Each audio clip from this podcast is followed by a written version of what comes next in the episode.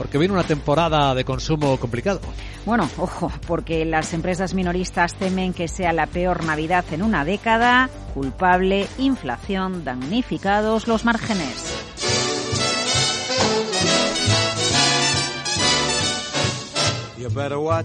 Pues y el diagnóstico a priori es que a pesar de que llevamos dos navidades con restricciones, Luis Vicente, por culpa de la pandemia, estas pueden ser peores. Vamos, que Santa Claus, Reyes Magos, lo que cada uno de ustedes prefieran, se van a apretar el cinturón, tanto en la mesa como en el trineo, lleno de regalos. Curioso porque vamos a enfrentar una Navidad, por ejemplo, en Estados Unidos con los niveles de confianza más bajos en mucho tiempo, niveles que no se recordaban desde la crisis financiera.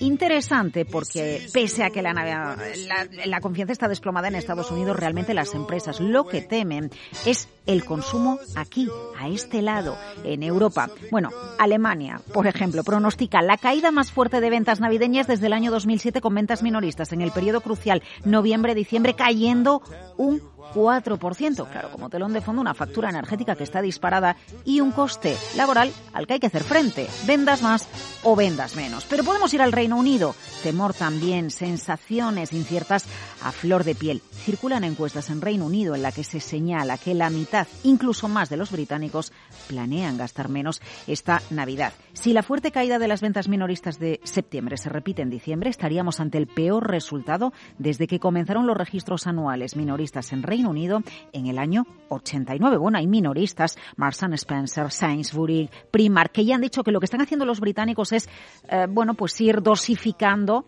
las compras navideñas, empezando ya para evitar que los problemas se concentren en el mes de diciembre.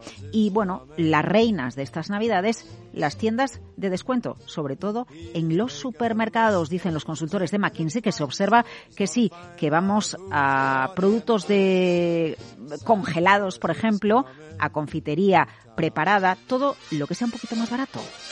En Estados Unidos, la Federación Nacional de Minoristas ya pronostica unas ventas navideñas que van a aumentar al ritmo más lento este año. Bueno, y no olvidemos el caso de Amazon, ¿no? que hace unos días decía, hoy el crecimiento de este último trimestre del año va a ser el más lento en mucho tiempo. ¿Qué va a pasar en Italia? El 68% de los italianos, Luis Vicente, planea reducir las compras de aquí a final de año.